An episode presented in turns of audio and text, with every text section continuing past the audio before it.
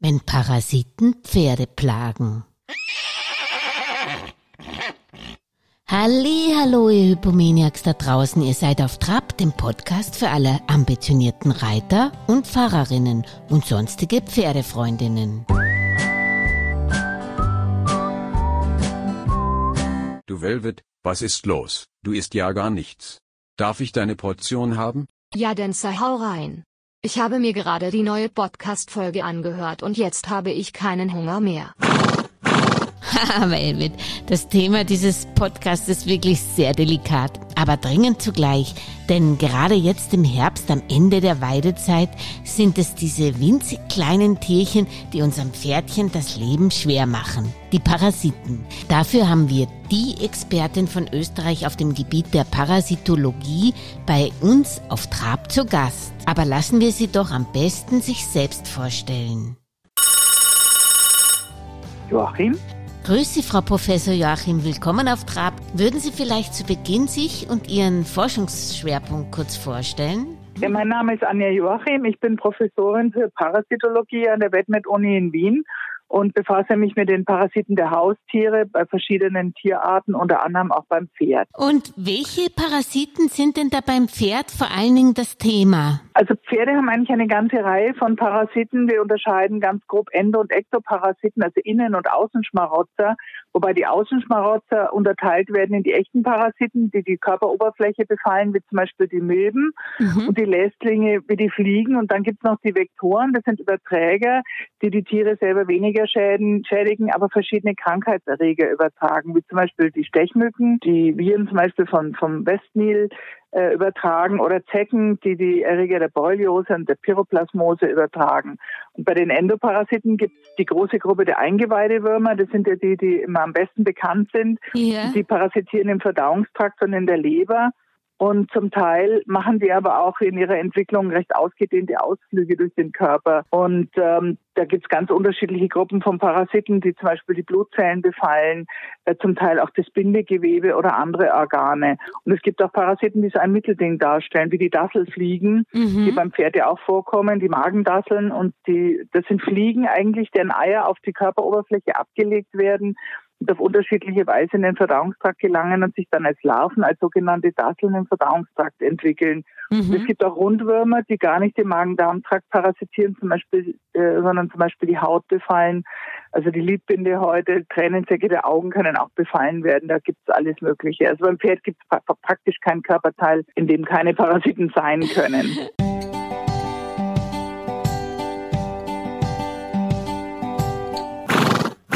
Also das ist ein sehr umfangreiches Thema, deswegen beschränken wir uns vielleicht bei der Folge mal auf die Parasiten, an die man als Pferdebesitzer immer denkt, wenn man dann im Herbst die Wurmkur macht. Woran kann ich denn da erkennen überhaupt, dass ein Pferd Parasiten hat? Muss ich da den Kot beobachten oder wie kriege ich überhaupt mit, dass im Darmbereich Parasiten sind? Das hängt stark davon ab, wie viele Parasiten sich im Tier befinden und wie gut das Pferd die Parasiten abwehren kann. Mhm. Und ähm, äh, es gibt Magen-Darm-Parasiten wie die Friemenschwänze zum Beispiel, die leben im Dickdarm, also das sind, sind Würmer des Magen-Darm-Trakts, aber aufgrund ihrer Biologie verursachen die analen Juckreiz und die Pferde scheuern sich dann äh, zum Teil ganz heftig und dann Mhm. brechen die Schweifhaare ab. Also das, das glaubt man, es wäre ein Außenschmarotzer, ist aber tatsächlich ein Wurm im Darm. Und die, die Eingeweidewürmer, die wir sonst so haben, die Strongeliden und die Bandwürmer, die verursachen bei geringem Befall eigentlich gar keine Krankheitserscheinungen. Die Pferde können ganz unauffällig sein und stärkerer Befall führt dann aber zu Kolik, zu Durchfall, auch zur Abmagerung. Die Pferde sehen dann oft schlecht genährt aus, haben dann so, so struppiges Fell, manchmal auch Probleme mit dem Fellwechsel. Mhm. Ähm, und äh, manche Pferde werden auch blass, das sieht man dann an den Maulschleimhäuten, die sind dann nicht so rosa, sondern eben eher hell. Ja. Ähm, aber oft sieht man eben gar nichts und, äh, und, und manche Tiere erkranken dann aber akut sehr schwer unter bestimmten Bedingungen. Also da ist, da ist eigentlich alles möglich. Man kann einem Pferd nicht ansehen, ob es eine Wurmkur braucht oder nicht. Okay, man kann sie nicht ansehen. Also wie könnte man denn vielleicht vorbeugen oder kann man das überhaupt? Und wahrscheinlich mit einem sauberen Stall oder was fällt Ihnen da noch dazu ein? Also die meisten Parasiten haben eine Lebensphase im Pferdewirt, Mhm. wo dann auch die Krankheit entsteht, und eine Lebensphase außerhalb des Wirtes. Die Parasiten die im Pferd sind, die lassen sich mit geeigneten Medikamenten eigentlich recht leicht abtöten. Schwieriger ist es, wenn die Parasiten die Pferde verlassen haben und sich nicht im Pferd befinden, aber dort wieder hinwollen. Mhm. Und das ist jetzt ganz, ganz trivial ausgedrückt, aber das, äh, diese, diese beiden Anteile, die sollte man also immer gemeinsam betrachten. Und man soll natürlich einerseits versuchen, ähm, die Pferde so zu entwurmen, dass sich wenig Parasiten im Pferd befinden, damit die nicht krank werden. Und auf der anderen Seite sollte man aber versuchen, die Umgebung möglichst parasitenarm zu halten. Und das kann man einerseits natürlich wiederum damit äh, erreichen, dass man Pferde entwurmt, sodass diese Stadien gar nicht aus dem infizierten Pferd mit dem Kot in die Umgebung gelangen, mhm. weil die sind oft recht langlebig. Ähm, auf der anderen Seite kann, so? das hängt ein bisschen von der Witterung ab, aber wenn die dann mal draußen sind und, äh, und sich entwickelt haben, dann warten die, also die können mehrere Monate infektiös bleiben und auch den Winter überdauern. Also Ui. die sterben jetzt nicht sofort ab. Und, äh, und also so ein, so ein halbes Jahr ist für diese Larven eigentlich keine sehr lange Zeit. Die sind dann immer noch, sie sind dann zwar sehr hungrig, aber sie sind dann immer noch fähig, ein Pferd zu infizieren, mhm. wenn sie aufgenommen werden. Oh. Und das verursacht eben dieses, dieses, dieses Dauerproblem, das man dann unter Umständen hat, dass sich immer mehr ähm, Larven auf der Weide befinden, weil immer, immer mehr Eier ausgeschieden werden von Pferden, die nicht richtig entwurmt werden. Und dann wirkt die Wurmkur natürlich nur kurzfristig, weil die Pferde gehen dann hin, essen die nächste Portion Gras mit den Larven und haben dann gleich wieder eine Infektion. Also mhm. diese Stadien in der Umgebung, die sind wichtig. Und man kann natürlich äh, verschiedene Dinge tun. Einerseits kann man versuchen, die, die Umgebung möglichst parasitenarm eben zu halten, indem man keine hoch ausscheidenden Pferde auf der Weide da äh, ihren Kot absetzen lässt und, ja. und, die Pferde regelmäßig behandelt. Auf der anderen Seite kann man natürlich die Stadien entfernen. Am einfachsten ist es, wenn man die Weide abäpfelt zweimal in der Woche. Mhm dann äh, kommen, kommt der Kot mitsamt den Eiern äh, und den noch nicht reifen Parasitenstadien weg und dann, dann ist das ist einfach eine mechanische Entfernung. Mhm. Und äh, die dritte Möglichkeit ist natürlich, dass man den Kontakt äh, der Pferde zum, zu diesen Parasiten verringert, indem man zum Beispiel regelmäßig einen Weidewechsel durchführt ja. und die Weide, die dann kontaminiert ist, zum Beispiel mäht und Heu draus macht, davon sterben die Larven oder man lässt andere Tiere dort weiden, mhm. ähm, wie Wiederkäuer, weil die äh, teilen sich eigentlich keine Parasiten mit Pferden. Ah. Ähm, und dann kann man die, sie weiden damit dann äh, eigentlich wieder parasitenarm gestalten.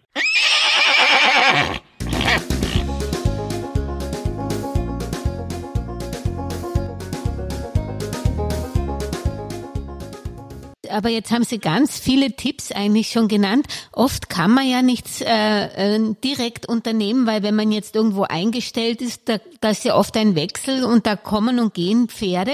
Ähm, die große Frage ist immer, sollen die gesamte Herde gleichzeitig entwurmt werden oder sollten immer die Neuankömmlinge, auch wenn sie noch nicht so lange her entwurmt wurden, wieder entwurmt werden? Also da gibt's äh, im Prinzip schon äh, gute Konzepte, die sind nur nicht immer so trivial einzuhalten. Prinzipiell ist es so, wenn ich ein Pferd in eine neue Herde einführe, dann muss das vorher in Quarantäne. Ja. Wir haben mit Infektionskrankheiten aller Art und auch natürlich mit Würmern immer schnell ein Thema, wenn ein Tier irgendwo dazugestellt wird und das scheidet dann unerwartet Krankheitserreger aus. Mhm. Und äh, gerade bei den Würmern haben wir natürlich auch ein Thema mit der mit der wachsenden Zahl von äh, von Resistenzfällen, die immer wieder äh, aufgedeckt werden. Und wahrscheinlich ist die Dunkelziffer hier sehr hoch. Das heißt, wenn ich ein Pferd irgendwo neu einstelle, bevor ich es auf eine Weide bringe, denn dort finden die Infektionen eigentlich fast ausschließlich statt von den von den Strongyliden, dann muss ich ähm, dieses Pferd in der Quarantäne untersuchen. Ich muss es entwurmen, wenn es positiv ist, und ich muss dann hinterher natürlich auch prüfen, ob meine Entwurmung funktioniert hat, damit ich hier keinen Eintrag von resistenten Würmern habe, weil das lässt, das kann man nie wieder loswerden. Ah, okay. ähm, also eine Quarantäne ist wichtig, wird aber das weiß ich wird so gut wie nie gemacht. Es gibt nur wenig Tierarten, bei denen das wirklich konsequent durchgeführt wird. Mhm. Die andere Sache ist, man muss schon immer eine ganze Herde betrachten, denn ähm, es geht eben um die Stadien, die in der Umgebung dann quasi bereit sind, wieder Pferde zu infizieren. Und wenn man davon zu viele hat, dann kann man gerade am Ende der Weidesaison eben plötzlich sehr starke Infektionen bekommen, die vorher nicht so aufgefallen sind. Und man geht davon aus, dass nur etwa 20 Prozent der Pferde in einer Herde, aber für 80 Prozent der Eier, die ausgeschieden werden, verantwortlich sind. Ui. Und die muss man natürlich finden. Und da man das nicht sehen kann von außen, äh, ob die Pferde stark ausscheiden, muss man halt eine Kotuntersuchung machen und das sollte immer in einer Herde gemacht werden. Mhm. Wir bekommen oft Kotproben eingesendet von, äh, von Pferdebesitzerinnen, Pferdebesitzern, ähm, mit der Bitte hier festzustellen, wie viele Eier ausgeschieden werden pro Gramm Kot bei Einzelpferden. Das ist natürlich eine interessante Info, aber für die Entwurmung in, in einer Herde ist das völlig irrelevant. Man muss wirklich alle Tiere anschauen.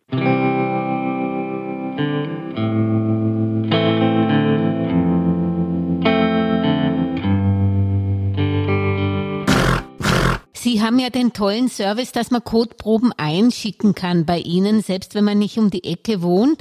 Und aber das macht keinen Sinn, wenn man jetzt von seinem Pferd alleine die Probe einsendet, sondern man müsste eigentlich die gesamten Herdeverband einsenden, weil sonst ist es nur eine Momentaufnahme und es kann gleich wieder anders ausschauen, oder? Also zum einen ist es so, dass die Ausscheidung über Tag sehr stark schwanken kann. Also ja. wenn Pferde morgens als erstes Kot absetzen, nachdem sie aufgewacht sind, sind da meistens mehr Eier drin, weil nachts kein, kein oder länger kein Kot abgesetzt wurde mhm. äh, als am Nachmittag. Das ist das eine. Und das andere ist, dass nicht nur wissen wollen, was das eine Pferd ausscheidet, um eine Entscheidung zu treffen, ob das Pferd entwurmt werden sollte, sondern alle anderen Pferde auch anschauen sollten, weil, weil das, was auf der Weide aufgenommen werden kann an Infektionslarven, das stammte nicht dann notwendig notwendigerweise von dem einen Pferd, sondern von irgendeinem Pferd, das die letzten sechs Monate dort gegangen ist und dort Kot abgesetzt hat. Mhm. Also das ist schon eine Gruppensache und wir wissen natürlich auch, dass gerade bei in, in Einstallbetrieben ist die Koordination schwierig und das Verständnis ist auch recht unterschiedlich dafür. Und manche Leute möchten halt ihre Pferde dann auch entwurmen, wenn es in ihren Zeitplan passt, mhm. machen das dann auch selbst, aber das macht nicht so arg viel Sinn, weil dann habe ich immer Tiere, die wieder ausscheiden und der Effekt der Entwurmung ist eigentlich relativ mager für das, was, was man dann für den Aufwand, den man da treibt. Da haben Sie auch einen äh, wichtigen Hinweis gegeben und zwar, wenn man sein Pferd jetzt praktisch die Kotprobe einschickt, das heißt ja nicht, dass dann das Pferd schon immun ist gegen weitere ähm, Parasiten, da müsste man dann trotzdem die Wurmkur noch anschließend machen oder würden Sie das empfehlen oder würden Sie sagen zur Schonung des gesamten Magen-Darm-Trakts entweder oder, dass ich vielleicht einmal im Jahr bei Ihnen das einschicke, aber dann natürlich von allen Pferden, die bei, bei einem stehen und, und das zweite Mal ähm, eine Entwurmung mache? Oder welchen Rhythmus empfehlen Sie denn da als Expertin? Also es gibt verschiedene Konzepte. Das hängt zum einen von der Haltung, zum anderen auch vom Alter der Tiere ab. Also wenn man ja. als Züchter eine, eine, eine Gruppe von Pferden hält, Stuten, Fohlen, dann gibt es für die Fohlen andere Empfehlungen als für die Jährlinge und die, äh, die jüngeren Pferde mhm. äh, und die erwachsenen Pferde. Und äh, wir, wir wollen eigentlich ähm, nicht mehr einfach nach einem Schema X entwurmen, sondern Verstehe. wir betrachten natürlich viele Faktoren. Also das eine ist, haben die Pferde Weidegang. Das ist bei Zuchtpferden ja in viel höherem Maß der Fall als zum Beispiel bei Sportpferden. Die haben oft sehr wenig Parasiten, sind dann meistens ja auch erwachsen und müssen eigentlich nur wenig entwurmt werden. Da kann man natürlich dann anhand einer, einer regelmäßigen Untersuchung dann schnell entscheiden, möchte ich eine Entwurmung oder nicht. Ähm, und bei Weidegang hat man natürlich ein höheres Risiko, weil dort sind eben auch die Parasiten und jüngere Pferde haben ein höheres Risiko äh, und können auch noch mehr Parasiten haben als als erwachsene Pferde. Mhm. Also da muss man sich da muss man sich dann genau anschauen, worum handelt es sich hier, wenn es eine gemischte Gruppe ist. Da muss man natürlich auch sehen, dass man die Fohlen entwurmt, weil das sind die Hauptausscheider, aber dann eventuell eben auch die Stuten mehr entwurmt, damit sie nicht dann die Weide kontaminieren, auf der dann die Fohlen gehen und die dann dass gleich die große Packung bekommen. Mhm. Also das sind alles Dinge, die, die die muss man sich überlegen. Bei uns ist es so, dass wir mittlerweile schon äh, Betrieben, die das machen können, ein strategisches Entwurmen empfehlen. Das heißt, man untersucht nicht nur, ob Würmer da sind, sondern man untersucht auch, wie hoch die Eiausscheidung ist. Gerade bei den kleinen Strongeliden ist ja die Resistenz auch beim Pferd mittlerweile ein Problem. Und ja. um, um ein bisschen das zu verzögern, diese Resistenzbildung, entwurmt man nicht mehr einfach alle Pferde, die Parasiten ausscheiden, sondern man entwurmt zumindest bezüglich der kleinen Strongeliden nur die Hochausscheider. Und dazu muss man eben Eier im Kot auch quantifizieren. Da gibt es eine Zählmethode. Mhm. Und wenn ihr ein gewisses gewisses Level der Eiausscheidung erreichen, dann entwurmt man diese Pferde, die, die, äh, die also Hochausscheider sind. Und die anderen, die belässt man, weil die tragen ja nicht viel zur Kontamination der Weide eigentlich bei. Ähm, also von denen kommen, stammen nicht viele Eier. Mhm. Und dann hat man eine, eine relativ moderate Wurmpopulation, die von den Pferden gut vertragen wird, die sogar eigentlich nötig ist, damit die Pferde dann eine Immunität ausbilden gegen die Würmer und sich besser wehren können. Mhm. Und diese Würmer, die, die man unbehandelt lässt, die die können natürlich auch nicht resistent werden, weil das ist eine, eine klassische Selektion im, im Sinn der Evolutionsbiologie. Verstehe. Wenn man die behandelt, dann, die, dann entsteht Resistenz. Würmer, die nicht behandelt werden, die können keine Resistenz entwickeln. Und deswegen versucht man halt immer einen gewissen Teil der Wurmpopulation zufrieden zu lassen, ähm, damit hier immer auch Würmer da sind, die auf ein Wurmmittel noch reagieren. Mhm. Das äh, machen Sie praktisch äh, eher wegen der Resistenzgeschichte, äh, aber nicht, weil das Mittel so schädlich für das Pferd ist, was auch immer eine Frage also, ist. Also die Mittel, die wir heute zur Verfügung haben, die sind überhaupt nicht schädlich. Die, mhm. sind, die lassen sich sehr gut verabreichen. Das heißt, wenn man das korrekt macht, haben die Pferde wenig Stress damit. Früher gab es ja Mittel, die musste man in so großen Mengen verabreichen, dass man für die, die Pferde mit einer Nasenschlundsonde versehen hat dafür. Mhm. Das ist natürlich schon sehr stressig und, und, und, und kann eigentlich auch ja wirklich nur der Tierarzt tun. Heute mit einer Paste ist das ganz bequem und wenn man das korrekt und ruhig macht, ist es für die Pferde überhaupt nicht unangenehm. Die werden ja sogar mit, mit angenehmem Geschmack versehen versehen, äh, um ein bisschen den bitteren Geschmack zu überdecken, Apfelzimt und was es da alles gibt oder teilweise auch eine Tablette, die die Pferde so freiwillig oft fressen. Ja. Das ist, ist ganz, ganz, also ich glaube, das größte Problem war immer die Anwendung und für den Magen-Darm-Trakt sind Wurmmittel entgegen dem, was man im Internet manchmal so liest, überhaupt nicht schädlich. Ah, okay. Was passieren kann, vielleicht kommt daher auch diese, äh, diese Einstellung, was passieren kann, ist, wenn Pferde sehr viele Würmer haben, mhm. äh, und sie entwurmen und die Würmer gehen dann ein, dann können die sich dann verknoten. Das ist bei Fohlen beschrieben mit Spulwürmern, die ja sehr groß sind. Dann gibt es einen richtigen Batzen an toten Würmern. Der kann natürlich den Darm verlegen und dann kann es zu Koliken kommen, weil sich der Darm dann drüber stülpt durch mhm. die Darmbewegung. Ähm, das ist natürlich aber ein, ein Fehler, der schon gar nicht hätte passieren dürfen. Fohlen ja. sollen nicht, sollten nicht Hunderte oder sogar Tausende von Spulwürmern tragen. Das muss man natürlich schon vorher ähm, unter, unter Kontrolle haben. Mhm. Und etwas Ähnliches kann auch passieren, wenn man Pferde entwurmt, die eine hohe Bürde an, an kleinen Strongyliden haben, ja. weil dann befinden sich sehr viel Warte, wartende Ruhestadien in der Darmwand. Und wenn man jetzt die Pferde entwurmt, dann tötet man vornehmlich die Stadien ab, die sich im, im, im Darmlumen, im Inneren des Darms befinden. Ja. Und das ist so wie am Strand, na, oder sind jetzt liegen frei, das merken die Würmer, die sich in, in Wartestellung befinden und kehren dann in großer Zahl relativ gleichzeitig in den Darm zurück und verursachen dann im, an der Darmwand Schäden und die können so schwerwiegend sein, dass die Pferde also ganz plötzlich ganz massiven Durchfall bekommen. Verstehe. Das ist natürlich dann auch der Wurmkur geschuldet, aber in Wahrheit hätten diese Larven gar nicht in der Darmwand sein dürfen. Das, da hat vorher schon das, äh, was nicht funktioniert mit der Entwurmung oder es ist eine Entwurmung nicht gemacht worden. Mhm. Also so, solche Fälle sind schon bekannt, aber es ist nicht so, dass eine Wurmkur per se dem Pferd schadet.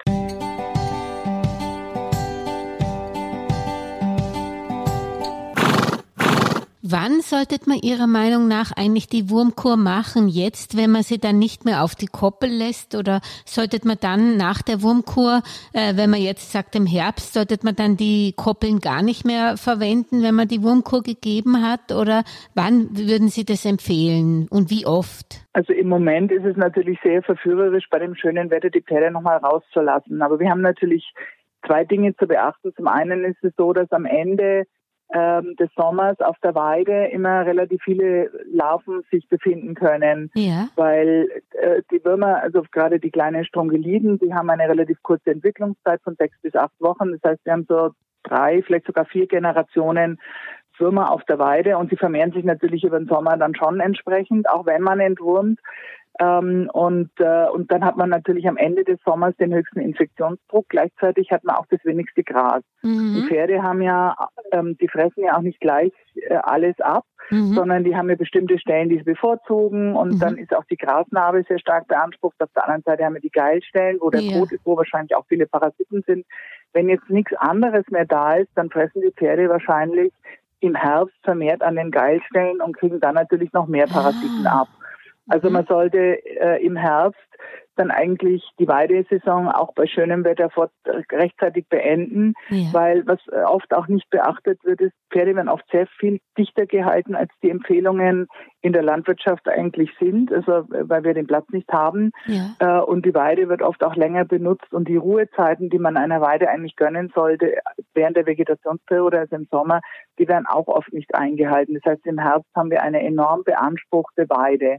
Ah. Und wenn wir die Pferde nicht mehr weiden lassen und dann der Weide noch ein bisschen Ruhe gönnen, bevor es zu kalt ist für das Gras, um zu wachsen, dann ist leider die Qualität der Weide. Und das ist natürlich, dann führt dann dazu, dass weniger Gras da ist und die Tiere noch stärker die, die, die Grasnarbe beanspruchen und noch mehr runterbeißen vom Gras und dann haben wir auch das Problem, dass da noch mehr Parasiten in die Pferde kommen, weil dann auch das letzte Gräslein gegessen wird, auf denen noch was sitzt. Und das sind, glaube ich, so Dinge, die viele Pferdebesitzer nicht wissen. Wenn ich meine ja. Studenten frage, wie viel Hektar benötigt ein Pferd für eine Weidesaison, dann kommen da meistens viel zu geringe Zahlen. Also Pferde brauchen sehr viel Weidefläche. Also sie brauchen ein Hektar pro Pferd, pro, wenn ja. sie im Sommer weiden lassen für acht Monate. Mhm, also das, das ist, eine viel, Fläche, ja. die kaum jemand hat. Also da mhm. können sie dann mit dem Traktor fahren und ihre Pferde suchen gehen. Wenn sie ja. Zähne haben, zehn Hektar ist eine riesige Fläche. Und natürlich füttern wir Pferde ja nicht nur mit Gras in den meisten Fällen, aber wenn man natürlich darauf setzt, dass die Pferde hauptsächlich Gras als Futter aufnehmen, dann braucht man große Flächen. Und wenn wir die nicht haben, ist im Herbst so viel von dem Gras schon gefressen, dass die Pferde vermehrt an die Stellen gehen, die sie vorher meiden, eben diese Geilstellen. Und dort sind dann viele Parasiten. Und ich glaube, dass das etwas ist, was man mit Pferdebesitzern, die ihre Pferde grasen lassen, auch mal besprechen sollte. Mhm, das ist wirklich spannend. Kann eigentlich auch in Heu Parasiten noch sein oder nicht? Also einige wenige Parasiten schaffen es tatsächlich ins Heu, aber die äh, beim Pferd, die Magen-Darm-Strongeliden, wie wir sie nennen, also die großen und kleinen Strongeliden, deren Larven sterben bei der Heuung ab. Mhm, okay. Oder werden zumindest so stark reduziert, dass dann wirklich kaum mehr was das übrig ist. Hängt ja natürlich davon ab, wie alt das mhm. Heu ist. Genau.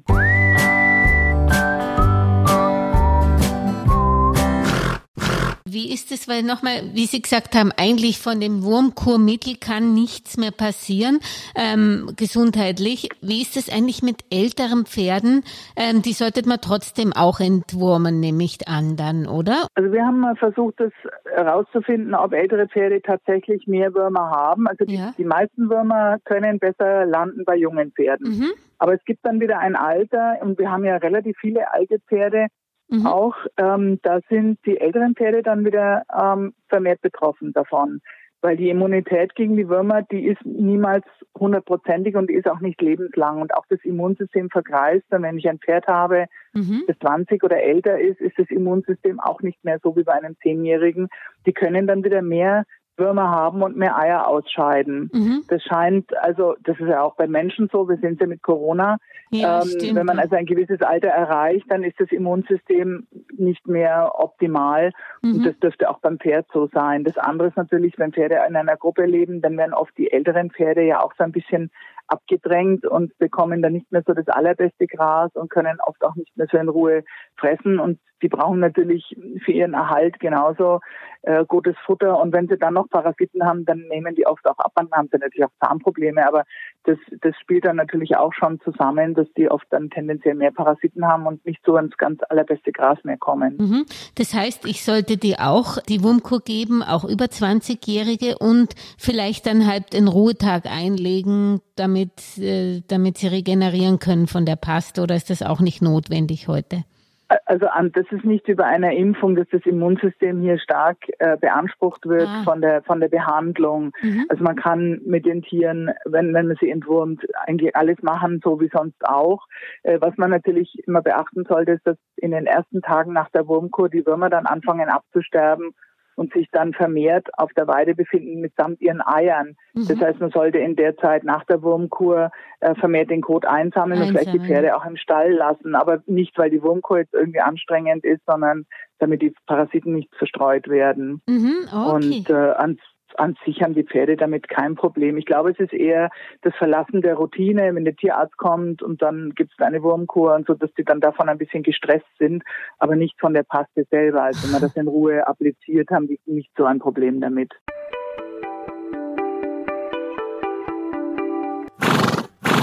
Gibt es eigentlich irgendwelche speziellen Vitamine oder Mineralien, die vielleicht Parasiten schaden? wenn wir die hätten, hätten wir schon lang keine Parasiten mehr. Ja. Also äh, Pferde brauchen natürlich hochwertiges Futter. Gerade ja. wenn man eine gewisse Wurmbürde tolerieren möchte, um eben das mit der Resistenz nicht ausufern zu lassen, dann, dann muss man die Parasiten mitfüttern. Mhm. Also junge Pferde, die haben oft dann, wenn sie, wenn sie verwurmt sind, gerade mit Spurwürmern, die haben oft dann auch Probleme mit dem Fellwechsel. Also die profitieren sicherlich von hochwertiger Nahrung, vor allem auch von genügend Eiweiß. Man darf es natürlich nicht übertreiben, es ist einfach zu viel Eiweiß beim Pferd macht Hufrehe. Yeah. Aber ähm, man, man, sollte natürlich schon versuchen, die Pferde eben adäquat zu füttern, damit sie ihre Würmer auch noch ein bisschen mitfüttern können, ah, ohne okay. jetzt an Gewicht zu verlieren. Also das ist, das ist ein bisschen eine Abwägungssache, weil ein, ein paar Würmer, wie gesagt, schaden dem Pferd nicht. Yeah. Aber wenn die Nahrung, das wissen wir auch von Kindern, wenn die Nahrung knapp wird, gerade Eiweiß und Energie, wenn das, wenn das limitiert ist, dann können Würmer mehr Schaden anrichten als bei Fohlen mhm. und Jungpferden, die eben äh, ausreichend energetisch gefüttert werden. Ah, okay. Also ein, ein gut, ein ausgewogen gefüttertes Pferd verträgt sicher die Parasiten besser als eins, das schon einen Mangel hat. Und dazu gehören sicherlich auch Mineralstoffe. Mhm. Anders wird es natürlich, wenn die Pferde erkranken. Da muss man dann entsprechend äh, mit der Fütterung natürlich folgen. Also wenn vor allem ein Durchfall oder eine, ein anderes Magen-Darm-Problem vorliegt. Mhm. Ähm, aber das sind dann meistens auch nicht allein die Parasiten schuld. Und noch eine äh, praktische Frage. Wenn man Ihnen jetzt die Kotproben liefert, es steht ja, glaube ich, auch auf dem Zettel drauf an, man sollte nicht nur von einem Tag zu einer Uhrzeit sammeln, sondern sollte da ähm, verschiedene Tageszeiten und Tage wahrscheinlich sammeln, aber natürlich nur in, in homöopathischen Dosen, dass Sie da nicht zu viel bekommen. Aber man sollte schon wahrscheinlich eine Mischung machen. Also Proben von mehreren 14 Tagen sind für manche Parasiten ähm, recht gut brauchbar, aber für die Eizählung von den, für die Magen-Darm-Strongyloiden, äh, um jetzt äh, die Ausscheidung zu quantifizieren, ist es gar nicht notwendig. Mhm. Und ja, das stimmt. Also wir brauchen nicht äh, riesige Mengen. So ein, ein Abfall pro Tag würde reichen. Ähm, aber man kann auch von einem Tag eine, eine Kotprobe nehmen und da kriegt man auch schon ganz gute Informationen. Es gibt Parasiten, die kann man gar nicht gut in der Kotprobe nachweisen, wie zum Beispiel die Primenschwänze, die ja. ihre Eier ja eben am Anus ablegen. Wenn, wenn man einen Verdacht hat auf diese Parasiten, dann ist die Kotuntersuchung eigentlich zu wenig empfindlich. Das, das ist dann nur ein Zufallsfund. Mhm. Da muss man dann, muss die Tierärztin einen Abklatsch nehmen. Aber sonst kann man in einer einzelnen Probe von, also in einem Kotabsatz durchaus schon was finden. Ich meine, Pferde setzen ja am Tag auch nicht nur wie Hunde einmal Kot ab, sondern zehnmal. Ja. Also eine Drei-Tages-Kotprobe wäre ja dann schon wirklich ein ganzer Sack voll. Ja, ähm, so viel können wir gar nicht verarbeiten.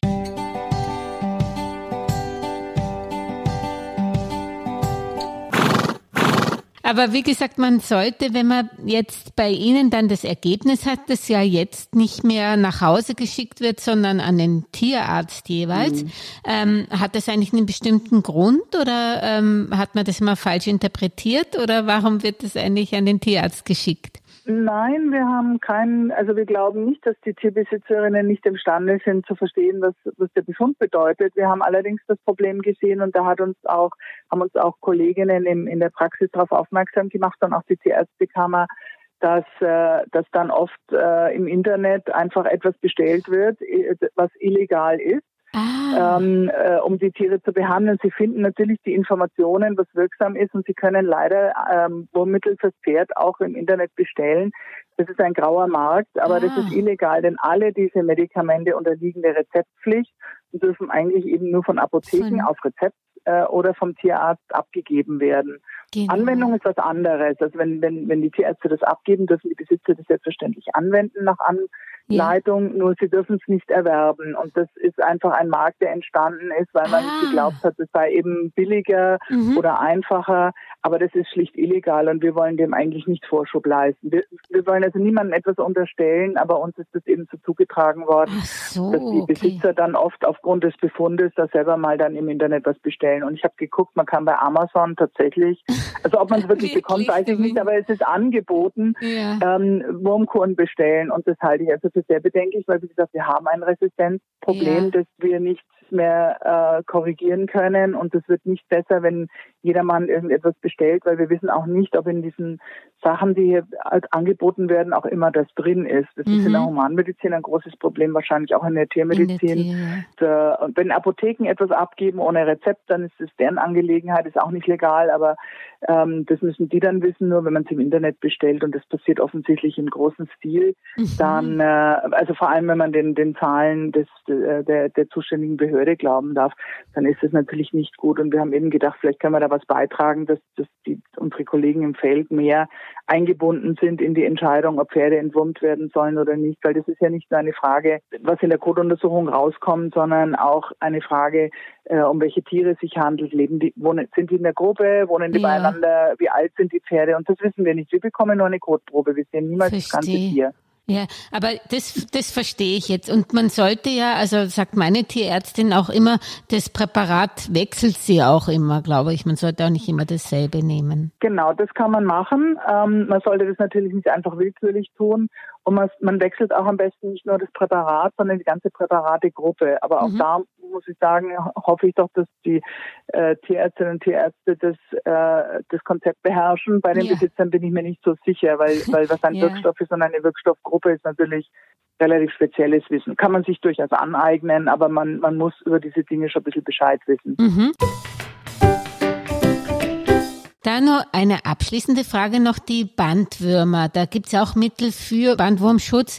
Das sollte man wahrscheinlich auch nicht so oft oder nur einmal im Jahr geben, oder? Ähm, nein, das ist ja gut verträgliches Mittel. Wir haben ja leider nur diesen einen Wirkstoff und der ist fürs Pferd gar nicht einzeln erhältlich. Das heißt, man gibt den immer zusammen mit einem anderen Medikament. Das ist in diesen Pasten einfach so drin. Mhm. Leider gibt's nicht mehr einzeln.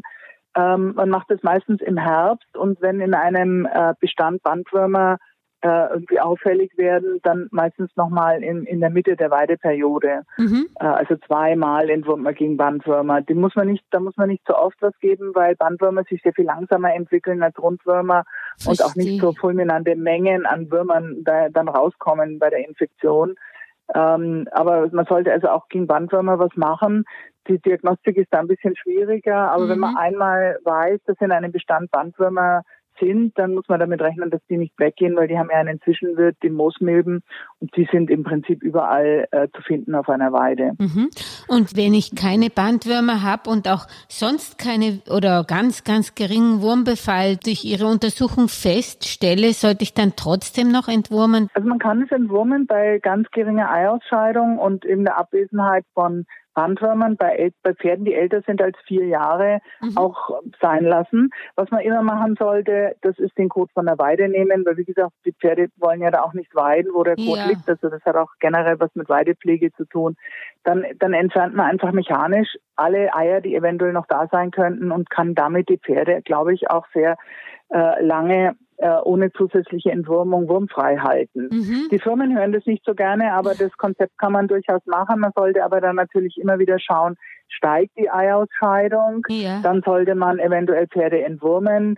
Ähm, ansonsten, wenn die immer niedrig ist, geht man davon aus, es sind eben wenig erwachsene Würmer da. Die, die Kontamination der Umgebung ist ja auch gering mhm. und, äh, und man kann dann auch auf die Entwurmung verzichten. Aber man kann nicht auf die Diagnostik verzichten. Also okay. eins von beiden mu muss man machen. Dann sage ich vielen Dank und für die Hörerinnen und Hörer in der Schweiz und Deutschland, ähm, können die eigentlich auch an die WetMed Wien die Sachen schicken oder gibt es da in jedem Land die Universitäten, die anzupeilen sind?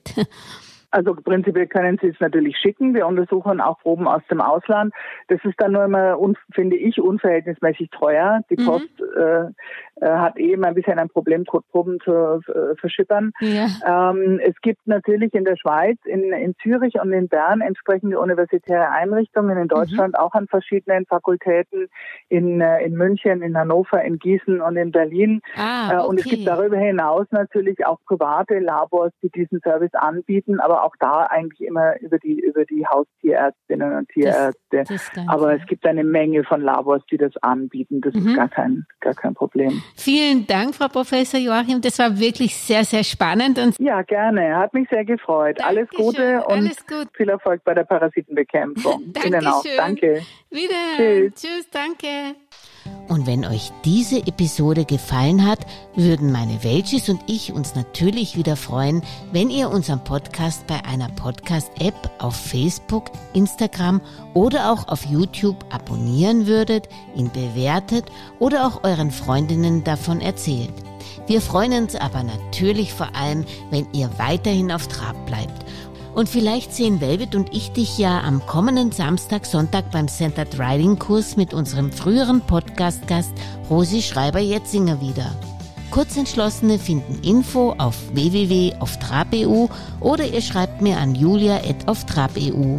Eure Welchis, eure Julia Kistner.